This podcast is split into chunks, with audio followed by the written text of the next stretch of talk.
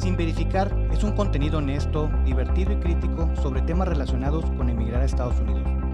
Es un proyecto que presenta la realidad de la relocalización a través de un diálogo con amigos y profesionistas que cuentan sus experiencias y lecciones aprendidas a lo largo de este proceso. Sin Verificar episodio 24, Correr un maratón. En este podcast hemos tratado de hablar de lo bueno de emigrar, de las ventajas que ofrece vivir en otro país diferente al tuyo. Pero ¿qué pasa cuando descubres que eres muy bueno en tu hobby y lo llevas a otro nivel? La del día de hoy es una historia de éxito. Recuerden seguirnos en Instagram como arroba sin verificar. Como siempre, agradecemos que nos escuchen en 32 estados de los Estados Unidos y en 27 estados en México. Para los que nos escuchen en Spotify, por favor denos 5 estrellas ahí, eso nos ayuda a que crezca la cuenta, a difundir con más personas el mensaje que estamos tratando de ayudar. Y gracias por todo. Recuerden compartir con sus amistades o conocidos. Siempre hay alguien que tal vez se va a mover o esté en medio de su proceso y esto le puede ayudar. Y si usted ya tiene mucho tiempo en los Estados Unidos, recomiéndelo con amigos y conocidos para nosotros crecer y para que ellos recuerden aquellos tiempos donde pensaban que sabían, pero realmente no sabían nada. Y también vean todo el proceso y digo todo el progreso que tienen y lo que han aprendido y avanzado en este país. En esta ocasión nos visita Vero, va a platicar de cómo ha corrido pues ya varios maratones. Vero, ¿cómo estás? Hola, hola, buenas noches, ¿cómo están? Este, un saludo primero a toda tu audiencia eh, y muchísimas gracias por la invitación el día de hoy. No, bienvenida, bienvenida. Este, ya tenía ganas de hacer esto porque al menos aquí en Michigan creo que la comunidad no es tan grande, a pesar de que hay muchos mexicanos, y empiezas a escuchar, yo por mi esposa me decía, Oye, es que Vero corre un chorro. Oye, es que Vero ya corre en la nieve. Oye, es que ya va a ser un maratón. Y ya hizo otro. Y se va a ir a, Boston. Y digo, yo alguna vez, alguna vez corría y decía, no cualquiera corre Boston. Y ahorita nos vas a explicar por qué no cualquiera corre Boston. Pero bueno, platícanos un poquito más. ¿Tú de dónde eres? Bueno, mira, te voy a platicar un poquito. Este, yo soy de, bueno, soy mexicana eh, y soy del estado de Chihuahua pero de un municipio que se llama Hidalgo del Parral. Es un municipio que es eh, de Chihuahua y estoy casada, tengo una hija y hace casi 11 años que, movieron a mi esposo por su trabajo aquí a Michigan y ya tengo casi 11 años aquí. Ok, bueno, ahora ya más o menos nos dijiste, ¿cómo llegaste aquí? Pues fue por medio de una promoción que tuvo tu esposo y tú viniste como, como su esposa, como su acompañante y tenías una visa con la que no podías trabajar. Tú me platicabas que tú tenías tu trabajo en México y llegaste aquí y no podías trabajar. Porque ese es un dato que nos va a servir para al rato seguir con tu historia. Ya nos dijiste que tienes aquí casi 11 años. Y ahora la pregunta que le hacemos a todos es, ¿te regresarías a México? La verdad, Hace algunos años, cuando todavía no me convertí en mamá, eh, probablemente la respuesta hubiera sido que, que sí, sobre todo por el tema de, de, tu familia, ¿no? De tus papás, de tus amigos, este, de tu círculo social que dejas en México. Pero ahora la respuesta sería eh, que si Dios no dispone otra cosa, yo creo que ya no me regresaría. El por qué es porque ahora soy mamá, tengo una hija aquí, mi hija este, ya está acostumbrada a vivir aquí Pienso que las oportunidades en cuanto a educación, en cuanto a calidad de vida, tanto para ella como para nosotros son este un poco mejores. Aquí las hay más oportunidades. Eh, la verdad es que seguimos extrañando muchísimo México, eh, a la familia, a los amigos, pero yo pienso que la calidad de vida que tenemos ahorita aquí es, es mejor y yo creo que por ese lado eh, probablemente ya no me regresaría a menos de que otra cosa pase. Ok, me parece que no hay, no hay una respuesta correcta o incorrecta. O sea, me gusta que cada uno de los invitados comparta su sentir, ¿verdad? Habrá quien diga sí. Este, hemos tenido un invitado que dice sí, de hecho, pues en el futuro este, me voy a regresar. Y muchos dicen, pues no, a lo mejor este, en este momento no, o no me gustaría. Entonces, este, pues sí, todas las respuestas me parece que son este, correctas. Pero vamos a platicar de lo que tú has hecho en cuestión de maratones. El maratón pues es una distancia muy grande, ¿ok? Y ahorita nos vas a platicar de toda tu historia, de tus inicios y todo esto. Pero tú sabes de dónde viene el maratón. Mira, a ciencia cierta no te voy a mentir, o sea, no sé exactamente de dónde viene el maratón. Este, te podría decir que, que soy una persona nueva hablando literalmente en, en el sentido de que tengo un poco tiempo corriendo, este, y tengo, bueno, tengo poco tiempo corriendo para la cantidad de años que, que conozco que otras personas llevan corriendo. Este, pero en sí, ciencia, en ciencia cierta, no sé exactamente de dónde viene, qué originó el maratón. Bueno, ahí te va. Primero que nada, el maratón es una carrera de larga distancia, 42.19 kilómetros o 26 millas con 385 yardas. Por lo regular, esas 385 yardas del final son las más largas. Se puede participar corriendo, caminando o en silla de ruedas y hay más de 800 maratones que se realizan cada año en el mundo. Ahí te va la historia porque me parece muy chistosa. El nombre del maratón proviene de la leyenda de Filipides, un mensajero griego. La leyenda cuenta que mientras participaban en la batalla de Maratón, vio como un barco persa caminaba hacia Atenas. Cuando la batalla estaba cerca del final, iban a ganar los griegos. Pero los persas iban rumbo a Atenas y él lo interpretó como que los persas que iban perdiendo iban a precipitarse a la ciudad para llegar y decir que ellos habían ganado, ¿no? Entonces, este Filipides corrió para, pues, para avisar que no era cierto, porque pues la victoria de los, de los persas era falsa y pues la distancia es más o menos, este, es, son los 42 kilómetros.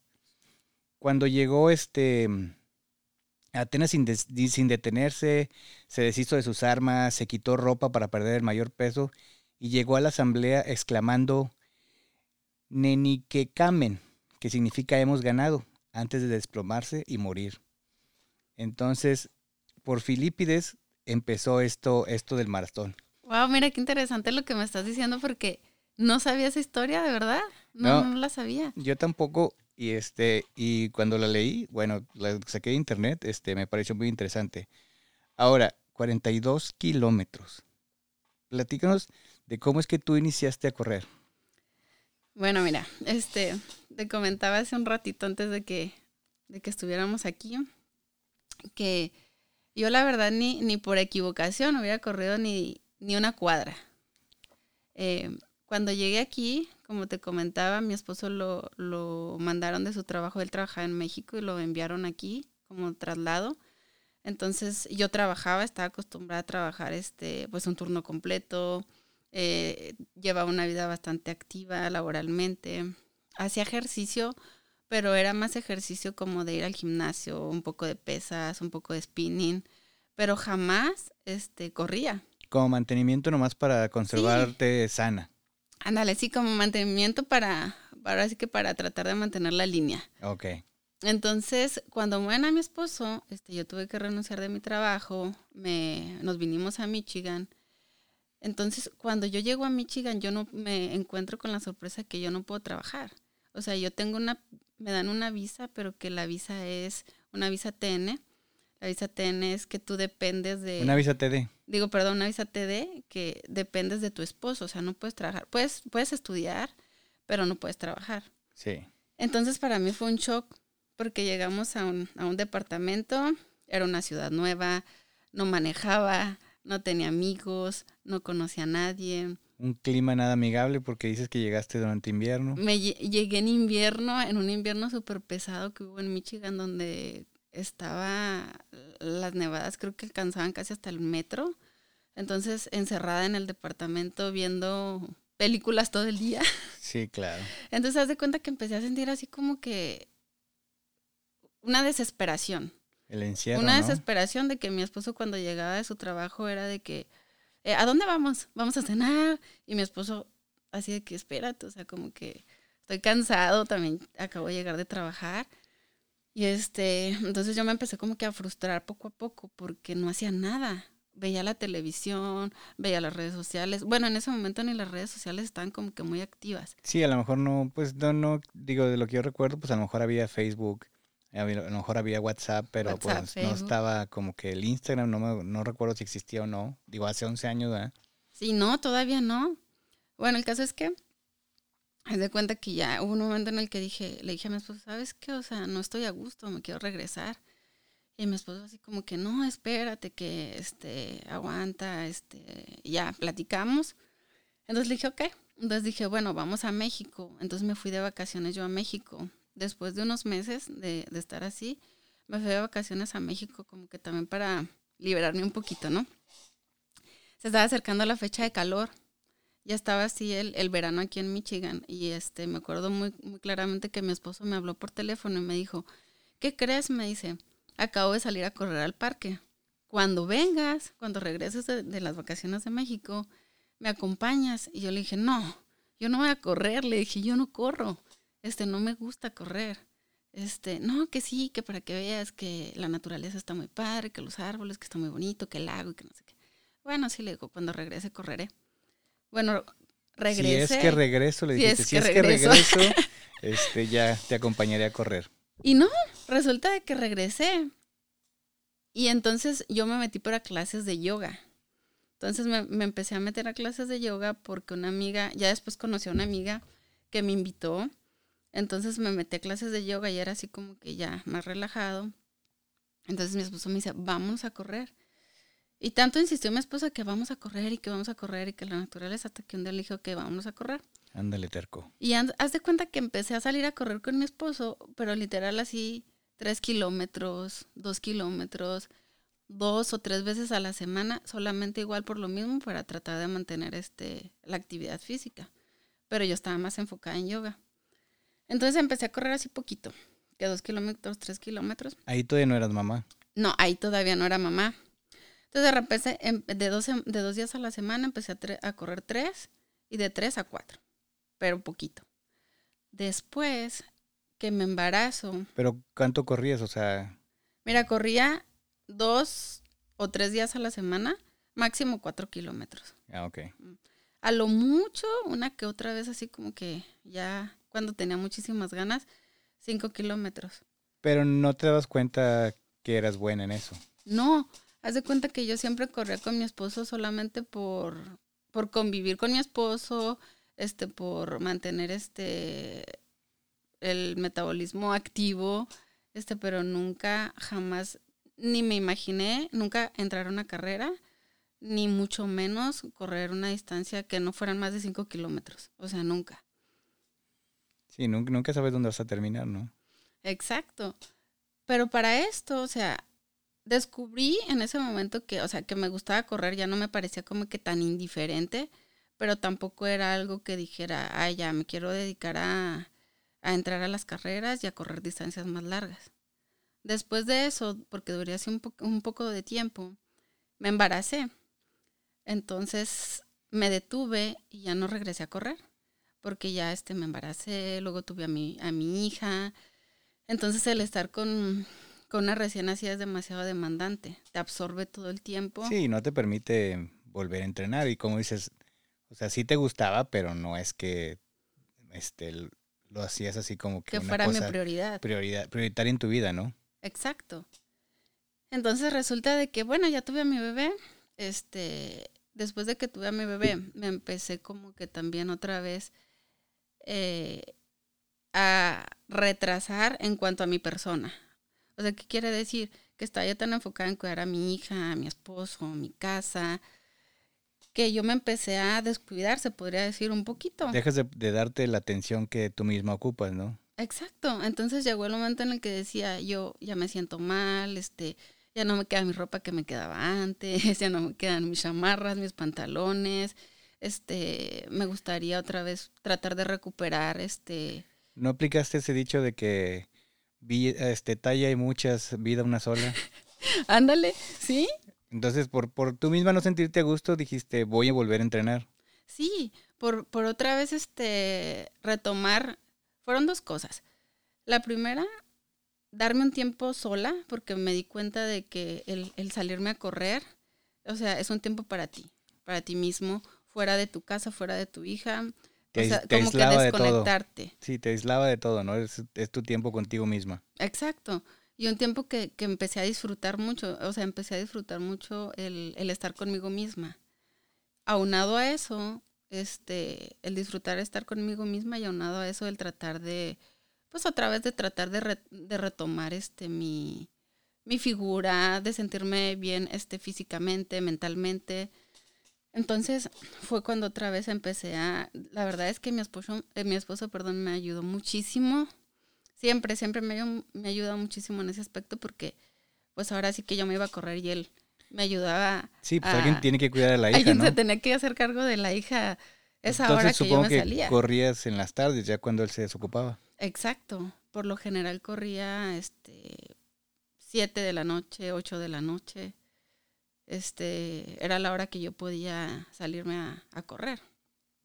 Y era tu, tu este, los gringos le llaman este me time, o sea, Exacto. tu tiempo contigo misma. Hasta que después, este, igual, seguía corriendo no más de 5 kilómetros, o sea, seguía corriendo.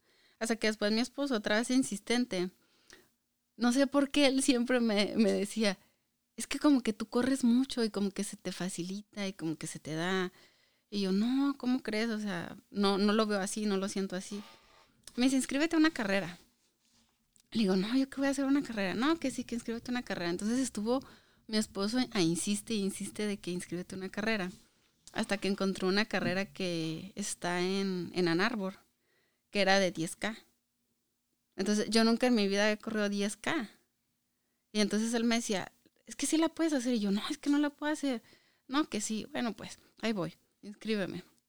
Te comentaba que yo ni si- yo no sabía absolutamente, bueno, todavía la verdad es que me faltan muchísimas cosas por aprender, pero en ese momento estaba en cero. No sabía que había tenis para correr, no sabía que había este pantalones especiales para correr, ni, ni chamarras para el frío. Y se puede volver un hobby muy caro. Eh, Porque, por ejemplo, tú dices, o sea, no sé, correr.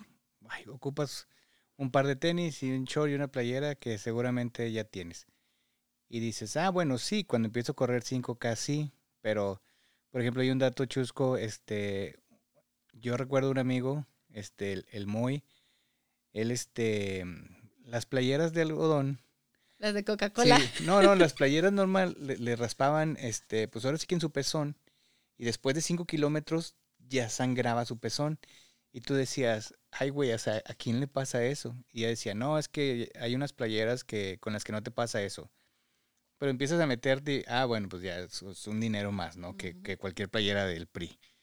Y luego, porque también eso es una realidad, o sea, antes, ahora sí que en mis tiempos, hacías ejercicio con la ropa vieja. Con las de Coca-Cola, Sí, te digo, sí, las del las de- IMSS, las las, de- del Seguro Social. las del PRI y así. Y ahora pues ya es, este, vas a un gimnasio y es una pasarela porque ya la gente quiere usar Lululemon y, y cuestiones, este, pues, pues más caras, ¿no?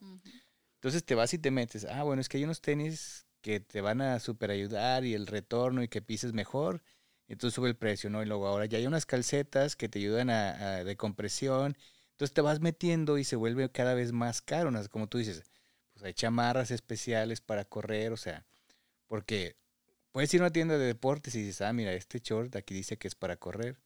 Pero conforme te vas metiendo más carreras y vas conociendo más gentes, te dicen, no, es que lo que tú ocupas no lo encuentras en las tiendas. Tienes que ir a tiendas más especializadas o al internet. Y es un mundo de cosas que no te imaginas y que son caras, no son baratas. Sí, y es, la verdad es que tienes, tienes razón.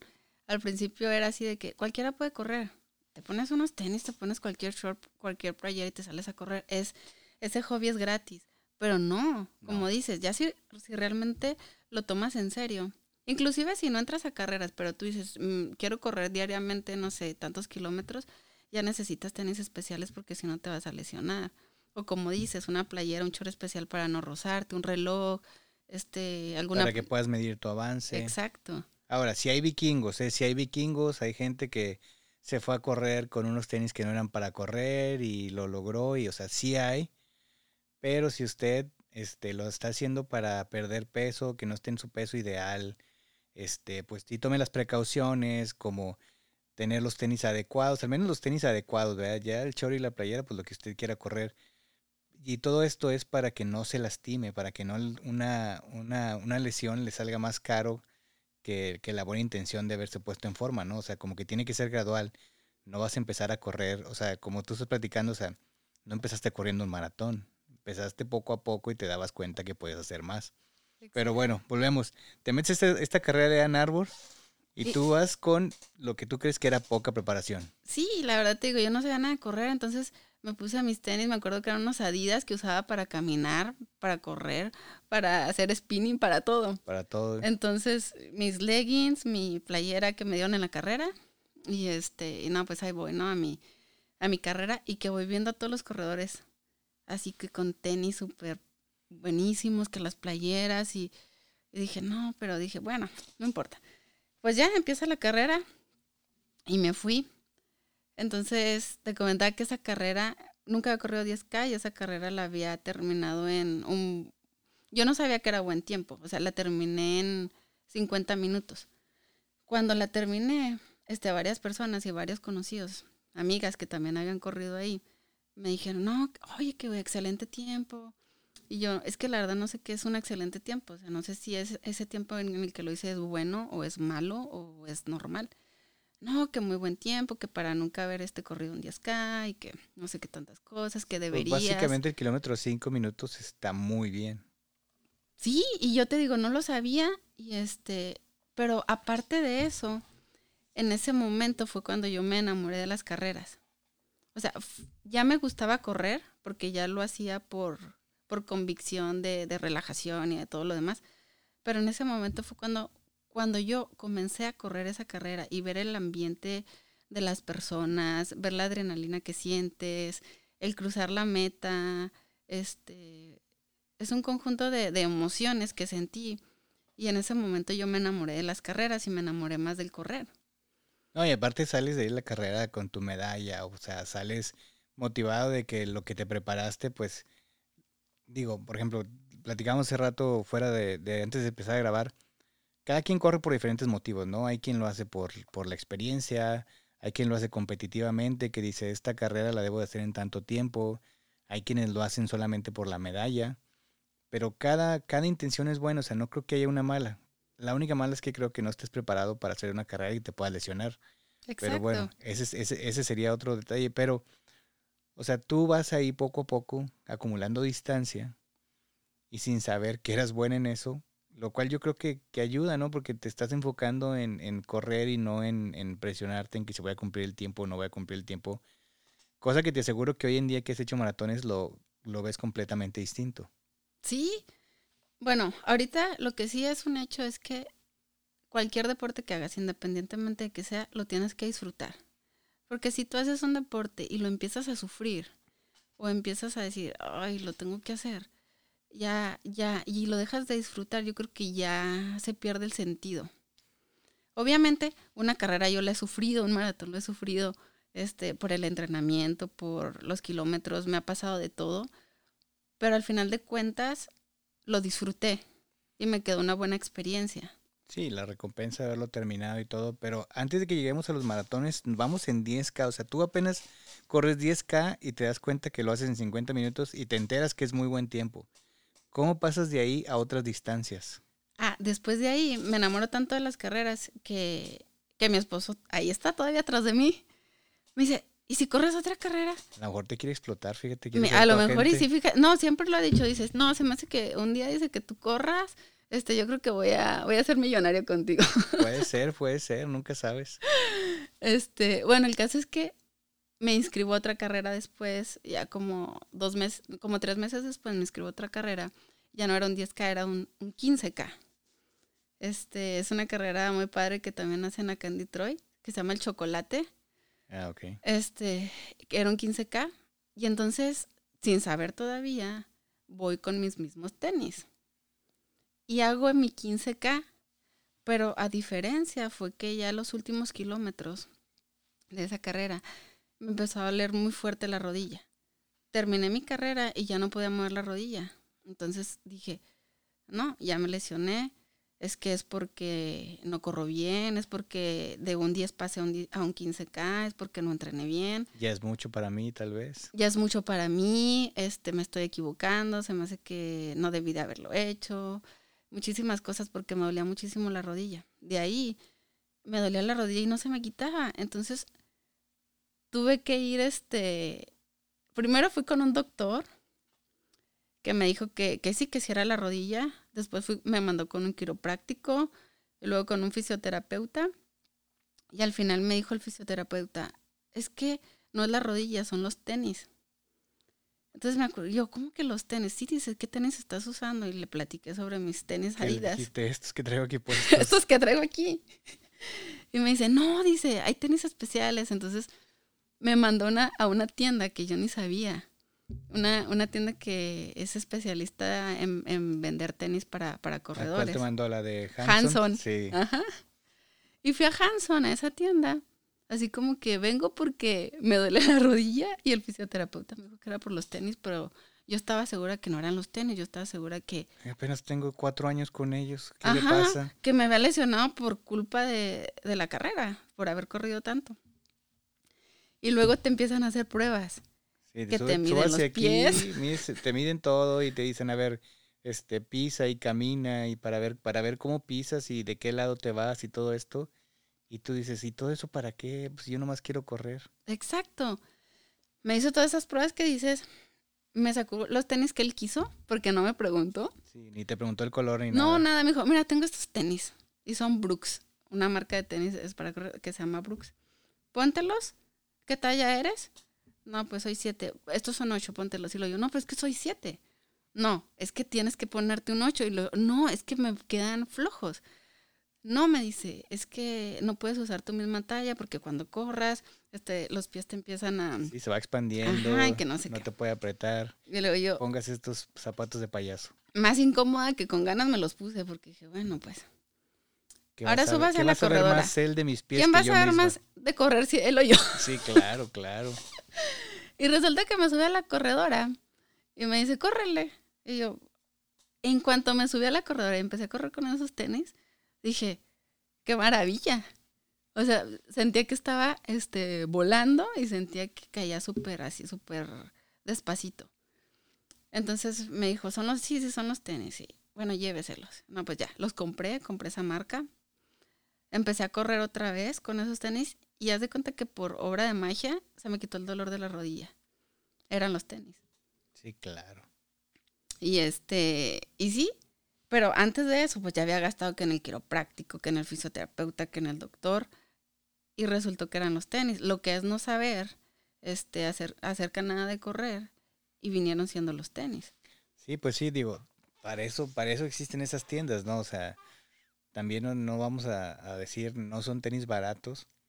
Este, y si, si ya estás decidido a hacer este tipo de distancias, pues, pues sí infórmense y vayan con quien los pueda ayudar, ¿no? Entonces ya, eh, ya tienes los tenis, que son como los tenis Nixon, ¿no? Me siento en las nubes. Mm. Y luego, ¿cómo, qué decides seguir? ¿Cuál es tu siguiente carrera? ¿O qué es lo que, cómo te planteas tú de que debes de seguir haciendo distancias largas? A partir de ahí, este, te digo, me enamoré tanto de las carreras que empecé en el 2019, empecé a, entrar a carreras. Entonces duré como un año este, compitiendo en carreras pequeñas de 10, de 15, 10, 15, de 5, este, hasta que pasó un año. Ahí en ese entonces, te digo, yo todavía lo hacía sola. Yo todavía este, no sabía mucho de correr, estaba tratando de, de leer, estaba tratando de ver videos de corredores, estaba como que tratando de informarme acerca de, de las distancias. Y entonces duré un año corriendo carreras pequeñas. Y en la mayoría de mis carreras pequeñas, siempre sacaba, casi siempre sacaba un lugar en mi categoría.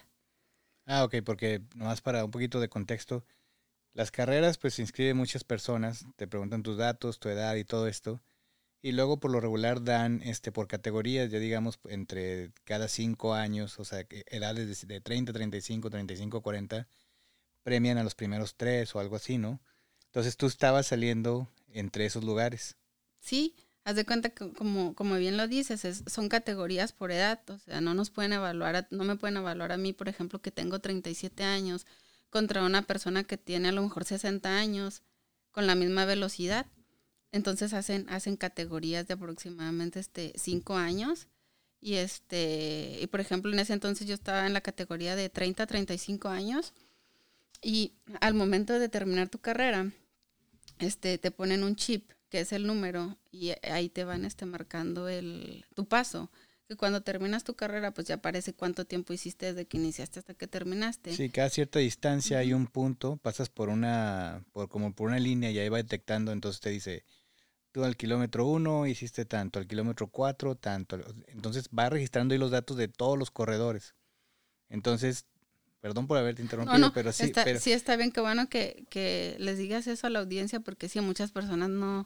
Sí, o sea, personas que nunca han corrido algo, pues no se imaginan cómo es que se enteran, ¿no? Entonces, hay una historia famosa de un político este, famoso en México, Roberto Madrazo, candidato a la presidencia, creo que fue contra Felipe Calderón, creo, no me acuerdo. El taxista. Él era corredor, y era corredor, o sea, era buen corredor.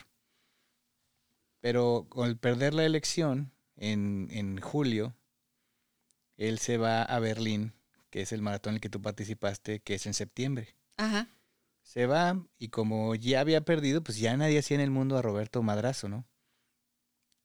Y se va y este y sale muy bien rankeado en el maratón. Entonces vuelve noticia de que hoy este señor que pudo haber sido presidente de México salió muy bien rankeado en el maratón, ahí lo, lo ven otros mexicanos, le toman fotos, mira es Roberto Madrazo, como en tu caso, pues otras familias que fueron a ver este participantes de México, ¿no? Y cuando empiezan a salir los resultados, pues él se brincó varios de estos checkpoints y luego lo entrevistan y dice, no, no, yo realmente nomás venía por la medalla, o sea, yo ya sabía que no estaba preparado para un maratón.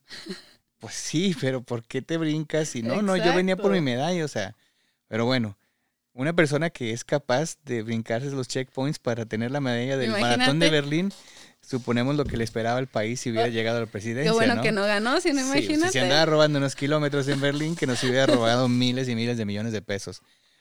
Pero entonces seguimos, o sea, tú ya estás encarrerada ahora sí a hacer más y más y más distancia. ¿En qué momento te decides? Ya me imagino que 15K, de ahí vinieron los medios maratones. ¿Y en qué momento decides tú hacer un maratón? Bueno, ya comencé a encarrerar con esto y cuando empecé a hacer este medios maratones, me propuse una, una meta este, propia después de leer tanto, después de investigar tanto acerca de los maratones, me propuse la meta personal, este, porque eso sí tiene que quedar este, muy claro eh, en cualquier tipo de deporte, sobre todo en, correr. Nunca vas a ser el mejor, pero tampoco nunca vas a ser el peor. Siempre va a haber personas mejores que tú, siempre va a haber personas que, que sean más rápidas, siempre va a haber personas que sean más lentas Aquí lo importante es que tengas este una competencia contigo mismo. Sí, sí, o sea, kenianos no somos. Exacto. Y digo kenianos porque actualmente el récord mundial de los hombres lo tiene Eliud Kipchoge. de Kenia con dos horas, dos minutos y nueve segundos en 2022. Fue en Berlín. En Berlín. Y en mujeres lo tiene Drigit Coxel de Kenia igual con dos horas, 14 minutos y cuatro segundos en 2019. A eso me refiero este, a que no somos kenianos, o sea, hay personas que viven de esto, ¿no? Exacto. Nosotros, en, bueno, en mi caso que soy una corredora amateur, yo no, yo no me dedico a correr, o sea, es un hobby. O sea, yo tengo otras, aparte de correr, o sea, tengo otras actividades, trabajo, tengo a mi hija, atiendo mi casa, a mi esposo, este, otras cuestiones personales. Entonces, no tengo ni el tiempo y tampoco me pagan por, por este, por, por correr y tratar de ganarle a los kenianos que nunca les voy a ganar, a menos de que me dedicara a eso y aún así dedicándome tampoco. a lo mejor sí, a lo mejor no, no, no, no, no cuentas con las condiciones físicas, ¿no? O sea, puedes tener, este, no sé, los entrenadores, la alimentación, pero pues hay cuestiones físicas. Este, alguien me decía mm, en cuestión de los, de los niños que juegan básquetbol, o sea, no hay manera de que escuches este, el tamaño, ¿no? O sea, tú puedes escuchar todo, la técnica y hacerlos más rápidos y brincar más alto, pero si hay un niño que por naturaleza es alto, es muy difícil competir contra, contra, la genética, ¿no? En este caso, o sea, los kenianos pues tienen una estructura genética que les es muy favorable para correr y una preparación y pues no todo el mundo tiene eso, ¿verdad? También si tus piernas miden un metro y medio, pues la zancada es muy diferente a, a quienes medimos metro y medio, ¿no?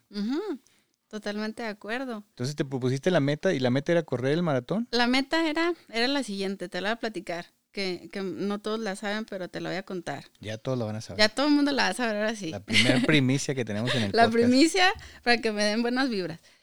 Mi meta es, este, bueno, hay muchos, como tú sabes, porque también corres, hay muchísimos maratones que se, que se hacen en todo el mundo. O sea, en cualquier parte del mundo probablemente vas a encontrar este que en cada, eh, no sé, país o ciudad o lo que quieras, se, hace, se haga un maratón. Pero en el mundo este, hay seis maratones que se podría decir que son los más importantes. Claro, tenemos los majors Los en el mundo. En el mundo, nomás para que, para que darles, sí sí tenía, te había preparado eso para acá más adelante, pero los seis que tenemos de este son este, Chicago, Boston, Berlín, Tokio, Nueva York y Boston. Y London. Ajá. Sí, por Chicago, Londres, bueno, son esos seis, ¿no? Chicago, este, entonces tú ya corriste tres. Sí, eh, para allá voy. Entonces yo dije, mi meta personal es un día poder correr este los, Los, los, seis. seis. majors, los seis maratones más importantes del mundo. Entonces fue cuando me hice la pregunta a mí misma, estás loca, o sea, ¿cómo los vas a correr? Ni siquiera has corrido un maratón y ni siquiera para, para, para ese tipo de maratones hay diferentes tipos de maneras de clasificar. Ok. Este, Para el de Chicago para el de Chicago, por ejemplo, es pues por sorteo. por sorteo o por marca. Ah, ok. O también la, la tercera es este por em, caridad, que, que viene siendo, por ejemplo, si tú te inscribes Ah, y a por nombre- donación a nombre sí. de una institución. Corres a nombre este, de una institución y ya, o sea, te puedes inscribir por, me- por esa forma. Exacto, Pero la que casi todo el mundo trata de hacer es este salir sorteado, ¿no? es salir sorteado. Pero, por ejemplo, la de por donación es muchísimo dinero lo que te piden para, Sí, sí, es. para, para correrla. Entonces dices así como que pagar tanto dinero como para correrlo, o sea, pues no, tampoco.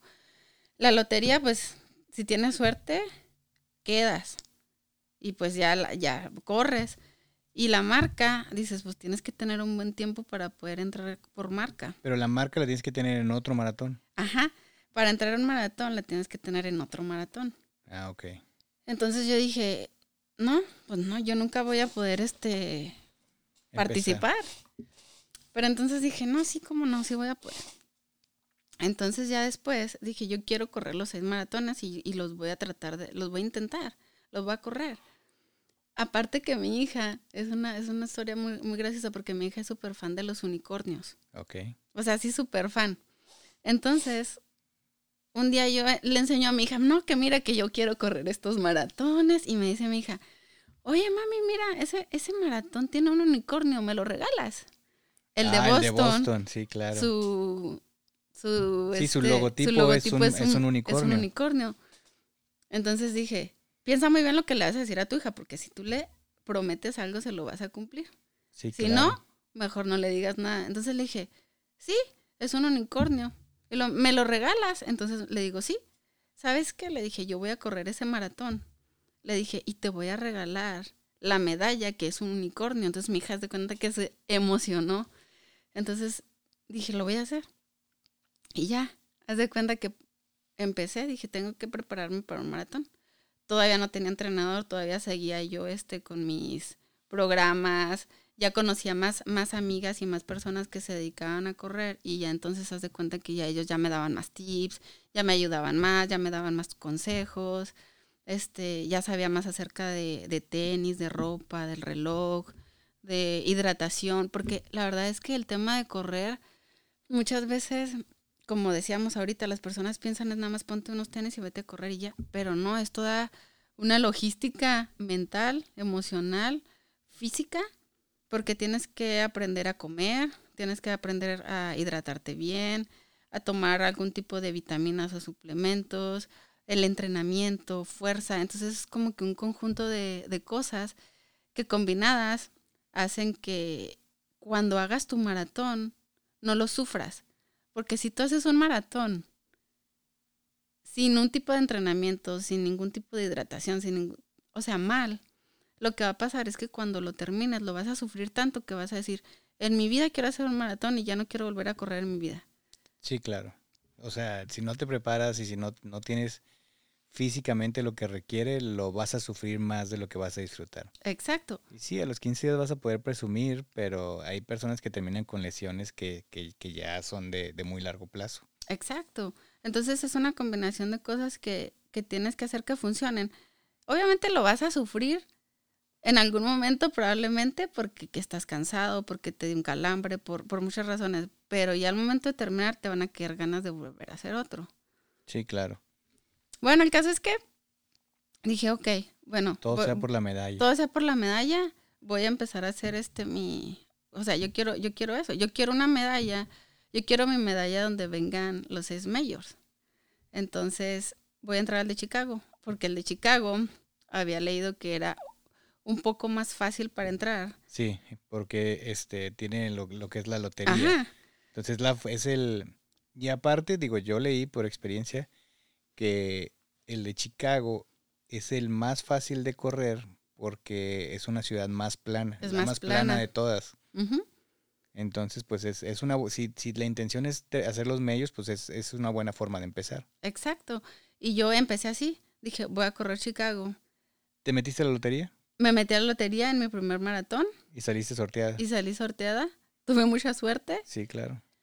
Y dije, ok, ya voy para Chicago, pero para poder pasar al siguiente, ahora sí tengo que tener, para poder pasar a todos los demás, ahora sí tengo que tener este, tiempo que te un tiempo. Y me aventuré a Chicago todavía sin entrenador, con puros tips de, de personas que conocía, de amigas, y este, y con la información que yo tenía. ¿Y cuál es el tiempo que tenías que completar? Ah, para mi categoría, que yo estaba entre los eh, de 35 a de 35 a 40, este, necesitaba una marca que Boston me pedía de 3 horas ve- eh, 35 minutos. Wow. 3 horas 35 minutos que nunca jamás en la vida la había tenido. Entonces, pues llego a Chicago. ¿Y qué crees que en Chicago me fue muy mal? No, no hablando en cuanto al tiempo, me fue muy mal porque volvemos a lo mismo. Yo todavía era una inexperta. Era tu primer maratón. Era mi primer maratón y no tenía un entrenador y no tenía ni idea acerca de la hidratación, de la carga de carbohidratos, de lo que tenía que comer, de lo que no tenía que hacer, de lo que sí tenía que hacer. Entonces yo con lo que sabía, que había leído y escuchado, me fui a Chicago. Iba bien hasta en el kilómetro 37. Se me empezaban a calambrar las piernas y, y los brazos. Y fueron unos calambres tan fuertes que ya no pude correr. O sea, me quedé pero parada. caminando. No, me quedé parada. Híjole. Y haz de cuenta que me quedé parada aproximadamente 20 o 25 minutos. Ahí parada. Y intentaba dar un paso Y duele horrible. y otra vez se me volvió a calambrar las piernas. Entonces se me salían las lágrimas de, de la Impotencia. impotencia de decir, ya estoy casi a 5 kilómetros de la meta. Y entonces yo volteaba a ver mi reloj y veía mi reloj y dije, ya no califiqué a Boston. Dije, ya, o sea, olvídalo. Ya perdí aquí 25 minutos. Hasta que por fin otro corredor se detuvo y me dijo, ¿necesitas ayuda? Le dije, es que no puedo caminar. Y me dice, a ver, me dice, apóyate de mí. Le digo, es que no puedo caminar. Y me dijo, a ver, te voy a ayudar a estirar. Y me ayudó a estirar. Entonces em- me- se tomó él como 10 minutos de su tiempo para ayudarme a estirar. Y cuando ya empecé a, dar pasitos, me dijo, ¿ya puedes caminar? Y le dije, sí, ya puedo caminar. Le dije, ya, vete tú. No, yo te acompaño. Le digo, no, no te preocupes, estoy bien. Entonces él se fue y comencé a, a caminar, ni siquiera a correr, a caminar. Después poco a poco como que tus piernas empiezan a responder y este y empecé a trotar. Entonces ya llegué, crucé la meta trotando, este, pero ya mi marca se, se había pasado. Ya no había podido obtener la marca para, para, Boston. Entonces yo estaba frustrada porque dije, Frustrada y acalambrada. y acalambrada. Y luego también ahí es bien traumante porque cuando terminas el maratón de Chicago, no está tu familia ni nadie está ahí. Entonces, cuando tienes que llegar a donde está toda tu familia, tienes que caminar como otros dos kilómetros. Sí. Entonces ya vienes todo cansado, todo deshidratado. Bueno, te, te hidratas Todo ahí, sudado. todo sudado. Pero Todo ampollado. yo tuve la experiencia, pero luego decías, todavía me falta un chorro para llegar, porque es todo un parque que tienes que cruzar. Sí. Y en eso te van tomando fotos y, y, pues tu cuerpo se empieza a reaccionar, o sea, ya te empieza a dar frío, de que ya te enfriaste de la carrera, hasta que llegas este, a donde están todos. Y luego todavía de ahí, pues a donde te hayas estacionado o a- si tienes que ir a tu hotel, Y total que dices, güey, a, a los 42 kilómetros me dieron la medalla, pero todavía me aventé como 6, 8 kilómetros más caminando. Exacto. Porque ese día pues no hay carros que Ajá. entren, no hay taxis, porque pues cierran las calles por donde andas para, para que pueda, pueda realizarse el maratón. Entonces al final terminas caminando un chorro. Sí, demasiado. Y agrégale que tu familia dice, ay, vamos a conocer. Ya después del maratón dices, no, espérense. O vamos a comer y dices, no, es que no me puedo mover. Pero sí, o sea, para las personas que no tengan la preparación, todo esto va a ser, mu- o sea, tú Es que muy estás difícil. preparada, es difícil. Entonces, ¿cuándo fue tu revancha? Ah, pues entonces terminé Chicago y otra vez mi esposo. Es que mi esposo siempre ha estado al lado. Todo Me se lo debo a mi manager. Todo se lo lleva mi manager. Este, me dice, Vero, te voy a inscribir a otro maratón que es en un mes. O sea, terminé Chicago y después de un mes él quería que yo corriera otro maratón que era en Indianápolis. Oye, sí te anda explotando, ¿eh? Sí, ¿verdad? A mí se me hace que sí. Yo creo que ya ahí voy a tener que, que poner ojo ahí porque se me hace que sí está. Sí, porque un mes, hasta para la propia recuperación, es poco. Bueno, para una persona que ya, por ejemplo, ya tenga bastante tiempo haciendo maratones, ya la, la verdad es que un mes está bien. Pero en mi caso, que era mi primer maratón, este, que al siguiente día amanecí que no podía ni caminar. Entonces él me dice, ah, porque me vio, yo creo que él me vio como que tan frustrada de que no había podido, este, Cumplir la marca. cumplir la marca, este, que me dijo, en un mes hay un maratón, que es en, en Indianápolis, un día antes de que se cierren las, las Ah, la- lo que te la pide fecha para, para Boston. Boston. Me dice, si lo haces, este, él siempre ha confiado mucho en mí, me dice, yo estoy seguro que vas a sacar la marca porque en Chicago le ibas a sacar en, si no te hubieras acalambrado. Sí, claro, ibas, ibas con buen paso. Entonces me animé y dije, sí lo voy a hacer, pero no por la marca. Dije, sí lo voy a hacer, como que para yo también, este, Sacarme la espina. sacarme la espina, pero también para divertirme, pero ya no voy a pensar en la marca, o sea, no. Bueno, entonces me, me animé, me fui a Indianápolis, ¿y qué crees que saqué la marca en Indianápolis para, para Boston? ¿Y para Boston correrlo en, en 2022? Boston 2022, ajá. Ok, o sea, eso fue el año pasado que hiciste lo de Chicago. El año pasado hice Chicago, un mes después hice Indianápolis, después de Indianápolis, ah, después de Indianápolis dije, ya necesito una persona que me, porque ya después varias personas me empezaron a decir que necesitas, o sea, si ya, si ya vas a hacer esto más en serio, necesitas como que una persona que te guíe. Entonces ahora sí necesitas como que un entrenador. Y me encontré un entrenador, este, que no es de aquí, vive en Perú, que es súper bueno. ¿Y cómo, cómo tienes la comunicación con él? Es, es muy gracioso porque yo lo contacté, este, porque lo tenía en mis contactos en Instagram. Ok. En Instagram, este, que él era entrenador de, de otra, de otra compañera que, que corría y ya me había dicho ella que, que él era entrenador. Entonces yo lo tenía en Instagram y lo seguía. Y entonces veía que publicaba que sus entrenamientos con, la, con su gente y, y todo lo que hacía. Entonces dije, si voy a ir a Boston, yo necesito un entrenador. Este, ya que me ayude como que ya darle más forma a todo esto. Este, porque ya lo estoy tomando como que más en serio. O sea, más en serio en el aspecto de, de cuidarme. Sí, que ya, ya ocupas otro tipo de conocimiento, ¿no? Si, si lo vas a estar haciendo constantemente. Exacto, y de que no me vaya a pasar algo, o sea, que no me vaya a lesionar las rodillas, de que no me vaya a lesionar otra cosa, entonces ya. Pues lo contacté, le mandé un mensaje por Instagram y le pregunté que, o sea, que, que si podía entrenar a personas en línea y me dijo que sí. Entonces se de cuenta que mi entrenamiento es en línea con él. Él me manda un plan de entrenamiento mensual, este, de lo que tengo que correr este por día, eh, lo que tengo que hacer, que, si tengo que hacer fuerza, si tengo que correr nada más. Este, entonces todo es en línea, llamadas, este, Zoom, cualquier duda con él este, siempre está eh, disponible. Y entonces me tocó conocerlo, fíjate, precisamente en persona, en Boston. Ah, o sea, él vino a correr. Sí, él, él, él fue a correr en Boston, es muy bueno y corriendo, entonces eh, fue a correr Boston y ahí tuvimos la oportunidad de, de conocernos en persona. No manches. Sí. Entonces ya estás en Indianápolis, calificas para Boston. Boston lo hiciste este año. Boston lo hice este año. me fue muy bien porque Boston, yo creo que es el maratón más difícil de los seis majors. ¿Por? Porque Boston son subidas. Ok.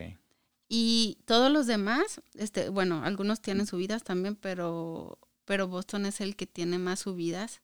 Su ruta es muy difícil, es muy complicada por, por las subidas, entonces si no llevas una, como que una buena técnica o, o, no llevas un buen plan. Pues fuerza más que nada, ¿no? Fuerza, te puedes quemar. Boston, Boston yo lo defino como... Para mí Boston empezó después del medio maratón. Ah, ok. Los primeros 21 kilómetros son difíciles, pero si los primeros 21 kilómetros se te hicieron difíciles para mí, hablando personalmente, la siguiente mitad es peor. Pues es que cada maratón es lo que hace peculiar a cada maratón, porque por ejemplo, aquí el de Detroit, este, haces los primeros tres kilómetros los haces en Detroit y luego tienes que cruzar un puente que va de la ciudad de Detroit a la, a la ciudad de Windsor en Canadá. Pero es, es, un puente que pues está hecho para, para tractocamiones y para autos, ¿no? Entonces, pues es muy empinada la subida. Entonces, apenas llevas tres kilómetros, ¿no? En la carrera y tienes que empezar a hacer esa subida. Y hay mucha gente que recomienda que lo hagas este, a un paso menos veloz. Sí. Porque hay mucha gente que ya llega a, lo más alto del puente y ya se quemaron. Que ya no van a poder acabar la carrera por haber tratado de hacerlo eso. Porque es muy pronto en esto, o sea, es, es, muy pronto en la carrera cuando tienes que hacer esa subida. Exacto. Y, y en específico en Boston hay una, hay una subida bastante eh, ahora sí que le llaman así como que rompecorazón porque es una subida prolongada y es una subida que ya está casi en la, casi justo para terminar, ya en las últimas millas para terminar, te ponen esa, así como que la cereza del pastel, aquí está, aviéntatela. Entonces, y me llaman la rompecorazón porque me imagino que ahí queda mucha gente. Queda mucha gente, se frustra mucha gente, camina mucha gente, se acalambra mucha gente, se desmaya mucha gente, eh, deserta mucha gente, entonces, sí, por eso. Y porque mucha gente este, llora o, o, saca sus emociones, grita, o porque sí es, es, es, pesada. Entonces, si no llevas un buen plan, una buena estrategia, porque la, haz de cuenta que la, cuando tú, tú corres, la carrera te invita a correr y a darle. Por ejemplo, tú dices, yo voy a tratar de tranquilizarme, pero el momento de ver tanta gente, que las porras, este, la adrenalina, sí. entonces te invita a correr. La energía correr, de la, la energía. gente que te va acompañando te da pues ganas de seguir y de, de, volver a, de volver a vivir, ¿no? Al final te vuelves adicto a pues esa pequeña tensión que ese día te da la gente, ¿no? Porque, o sea, fuera de que, ay, pues no eres el super deportista y no todos los días vives eso, pero ese día como que sí, esa parte del ego se, se siente satisfecha porque, oye, voy haciendo mi esfuerzo, o sea, no es lo mismo que corras todos los días sola en un parque, uh -huh. a que ese día estás corriendo y gente se, se, levantó a verte y otra gente que ni conoces ni en el mundo te hace, te está echando porras y te están gritando. Y eso es algo que pues se siente muy padre, ¿no? O sea, para todos los que hemos hecho carreras, este, eso, eso es una, eso es una cuestión que se siente muy, muy, muy padre. Pero, ¿tú entrenas todo el año? Sí. Mira, yo entreno, eh, ya desde, te digo, desde que inicié en las carreras, yo entreno, empecé entrenando eh, cuatro días a la semana. Pero siempre afuera, siempre en calle. Sí, siempre afuera y, por ejemplo, aquí en Michigan ya ves que a veces, bueno, no a veces, hace muchísimo frío. Sí, claro. Este, a veces entreno en, en la corredora cuando ya definitivamente no puedo salir. Ah, ok. Pero, pero la verdad lo, es sí lo que... llegas a hacer, o sea, no, no es que siempre estés afuera. Sí, la mayoría intento... Te digo, antes entrenaba cuatro días al principio, ahora en, mis entrenamientos son de seis días a la semana.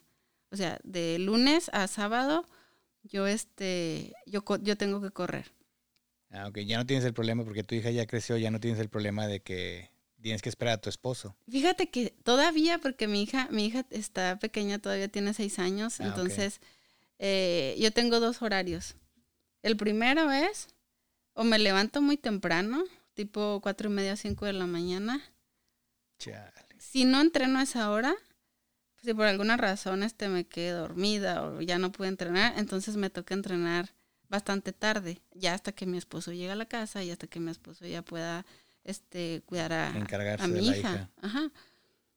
Y la el único día que entreno eh, a horarios más o menos decentes son los sábados, que mi esposo no trabaja los sábados, entonces... Se puede hacer cargo él. Se puede hacer cargo en, las mañanas. A tempranas horas del día y él atenderla. Bueno, te voy a platicar de este, el maratonista más viejo en la historia. Es una persona que se llama Fauja Sain y su último maratón eh, lo corrió en Toronto en el 2011. Este, tenía 100 años cuando corrió el maratón. Pero él nació en la India y no pudo presentar un documento que certificara que él había nacido en el año que él, que él decía, ¿no? O sea, básicamente pues en el 1911. Por lo que este, en ese tiempo India era territorio del Reino Unido y pues no, no llevaban buen récord de esto, entonces no pudieron certificar que, que pues este, que él tenía 100 años, ¿no? Entonces no le dieron el récord Guinness. Y el más joven fue un niño de la India con 5 años en mayo del 2006. Pero su coach fue investigado y procesado por poner en riesgo la salud del niño al correr un maratón. A los 5 años nadie está preparado para, para hacer un maratón. Este, en el 2016, eh, Running USA, que es una asociación que se encarga de estos, de, la cuestión de los maratones, estimó que hay 507.600 personas en los Estados Unidos que, este, que han terminado un maratón. Y este registro inició en 1976. Y en el 2005, fíjate, para que veas cómo ha crecido la afición por el maratón. En el 2005, el promedio para terminar un maratón para hombres era de 4 horas 32 minutos y 8 segundos. Diez años después, en el 2015, ya era de 4 horas 20 minutos y 13 segundos. O sea, bajó el promedio 12 minutos. Y en las mujeres, en el 2005 era de 5 horas 6 minutos y 8 segundos y bajó a 4 horas 45 minutos 30 segundos. O sea, ahí sí fueron este 21 minutos menos el promedio que bajó. Yo creo que en cierto momento de la vida como que correr se puso de moda y hubo un boom de esto de los maratones. Muchos fuimos presa de eso. Este, pero pues también es como que pues no sé, un, buen hábito, un buen vicio, o sea, este correr algo pues es, es para tu salud, ¿no? Exacto. No, sí, la verdad es que estoy totalmente de acuerdo contigo. Hubo, sobre todo en la pandemia, yo me di cuenta el correr se volvió moda. ¿Por qué? Porque pues no podías ir a gimnasios o no, si no ah, tenías... ya, ya, que podías estar afuera. entonces el correr se volvió moda y todo el mundo se inscribió. Eh, ya después este, todo el mundo corría, todo el mundo se quería inscribir a carreras, se quería inscribir a maratones. Pero ojo, este, mm, yo, yo cometí muchos errores, pero sí, o sea, les digo, si tú realmente te quieres eh, dedicar a correr distancias largas o a, correr, este, inclusive a correr cualquier tipo de distancia ya como que más habitual, si necesitas este, información, este, si, si quieres correr distancias ya largas, más este, en serio necesitas un buen plan de entrenamiento, un entrenador, inclusive necesitas ir con un nutriólogo, necesitas investigar qué tipo de, de geles de, electrolitos, de sales, tú puedes consumir, porque es como que una, una bombita de tiempo. Ahora sí, si no sabes, todo, todo, eso, todo eso que a lo mejor vas a decir, no creo que importe mucho, no, sí importa. Es tu salud, es tu cuerpo, entonces sí necesitas como que guiarte con profesionales también para, para que te ayuden un poquito más. Sí, estoy de acuerdo ahí, tienes que este, informarte bien y pues no todo el mundo va a poder estar al, nivel que tú lo haces, pero al nivel que, que, lo hagan, infórmense y chequense y platíquenlo con su doctor. O sea, el chequeo anual pues es una obligación que todos deberíamos de tener. Y ahí platicar con tu doctor y decirle, mira, estoy haciendo esto, tú me puedes dar alguna recomendación y ellos les van a decir, o sea, por lo regular, si no estás en, el peso en que deberías estar, te van a decir, ten cuidado con las rodillas porque pues puede ocasionarte este, problemas en la vejez. Pero ¿para cuándo Londres, Tokio y Nueva York? Mira, ahí te va. Londres me acabo de inscribir. Voy a.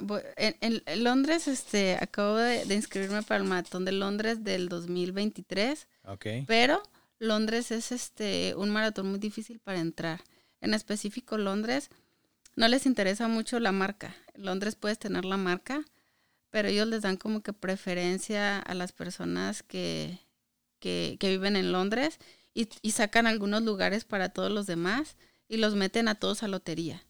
O sea, toman en cuenta tu marca, pero en la lotería. O sea, no, no les interesa si tienes una buena marca. ¿Y cuándo te, te vas a enterar de si sí o si no? Próximamente eh, nos comentaron que a finales de octubre. O sea, que ya probablemente Ok. la siguiente semana. dos, tres semanas te, te avisan. Sí. ¿Te parece si nos mandas un mensaje y lo anunciamos ahí en la página si este si te metieron y si no, pues no vamos así este como que a, a presionarte la herida. Claro que sí. Yo les Y- mando una un, mensaje. ¿Y Tokio y Nueva York Nueva para el York, futuro? Ahí te va a decir Nueva York. Este, te cuento que este domingo eh, voy a correr el medio maratón de, de Detroit. Ok. Este, y probablemente cuando se abran las inscripciones para Nueva York, que son este en noviembre, voy a aplicar también Ok, pues suerte. para Nueva que- York. ¿Y Tokio ya es un plan más a largo plazo? Tokio, ya tengo la marca para Tokio también, pero ya voy a esperarme un poquito. Primero este, este año, este, el siguiente año, perdón, el 2023 voy seguro a, a Boston otra vez. Ah, ok, porque ya clasificaste otra vez Ya para clasifiqué para Boston, entonces voy a Boston eh, y vamos a ver qué pasa con Nueva York y, y Londres. Entonces, si quedo en alguno de los dos o en los dos o en ninguno, no sé, este, pues estaremos corriendo Nueva York y Londres el siguiente año. Entonces ya probablemente el siguiente año aplique para, para Tokio. Muy bien, muy bien. Y no sabes si se abre, que se abrió uno más. ¿Ese dónde es? Va a ser en, en Austria. Ah, ok, pues está cerca. Pero ese se va a abrir hasta el 2025, pero ya es oficial. y va a ser parte de los majors. Sí, ya en vez de ser, en vez de ser seis, van a ser siete. Pues ya te dejaron más tarea, Vero. Entonces, esperemos poderlo terminar antes del 2025, pero si no, este, ¿Y ya tiene tu hija su medalla de unicornio? ya tiene mi hija su medalla de unicornio. Ah, qué padre, pero qué padre. La verdad es que felicidades. Es, es, no sé, o sea, para mí, que siempre he tenido la intención de, de ser corredor, es impresionante el saber que alguien completa todas estas metas y sobre todo empezando de cero, ¿no? O sea, que dices, yo no corría, no conocía nada, y este, pero la dedicación y todo el tiempo que le has puesto, pues te ha llevado ahí. Muchas felicidades. ¿Algo más que te gustaría agregar? No, muchísimas gracias a ti. No, solamente la verdad es que invito, los invito a todos a, a darse un tiempo para sí mismos. Yo creo que es importante ahorita en esta sociedad y en, y en lo acelerado que está la vida, este, detenerte un poquito y pensar un poquito en ti. Eh, ya sea el deporte que tú quieras, básquetbol, fútbol, correr, nadar, este, si es algo que realmente te gusta, o sea, date el tiempo. 20 minutos, media hora, dos, tres días a la semana, pero date el tiempo para que lo hagas. No se trata tampoco de, de ser el más rápido ni de ser el más fuerte. No, simplemente es un objetivo que tienes contigo mismo. O sea, es lo- un lo objetivo primero es la- personal. La, constancia y la disciplina, ¿no? La constancia de, de decir, si yo voy a entrenar tres, cuatro veces a la semana, los voy a hacer y ya cuando completes un mes te vas a dar cuenta que es menos pesado. Y la disciplina de decir, pues, si no me levanté como tú en la mañana, pues lo voy a hacer en la tarde, pero lo voy a hacer hoy, lo voy a cumplir.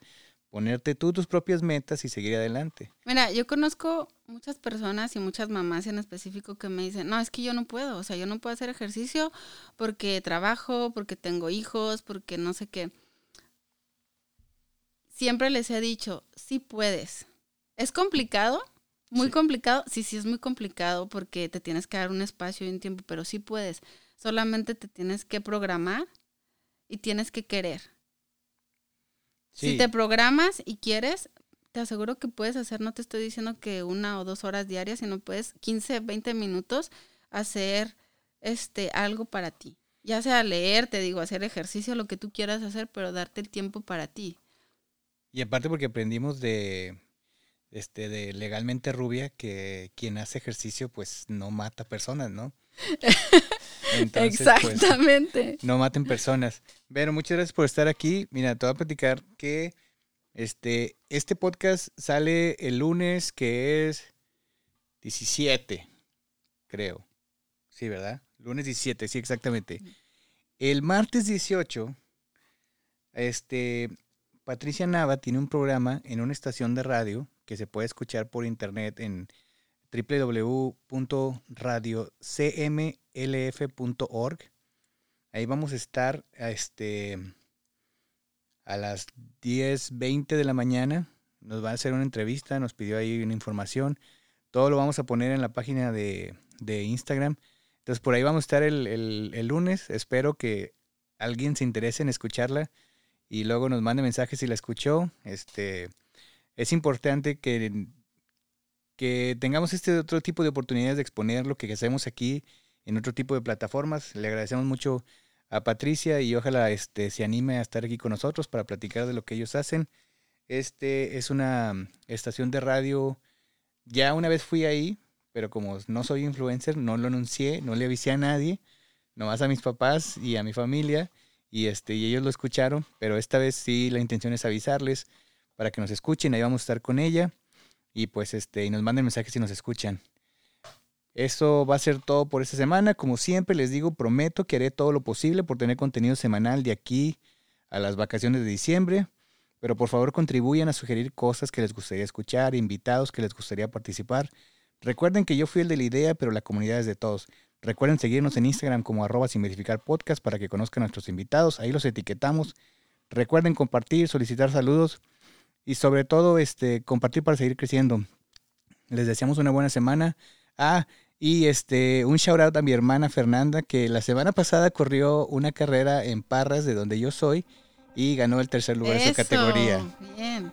Escuche sin verificar podcast, un podcast para todos los que emigraron a los Estados Unidos y los que lo piensan hacer. Gracias, bye.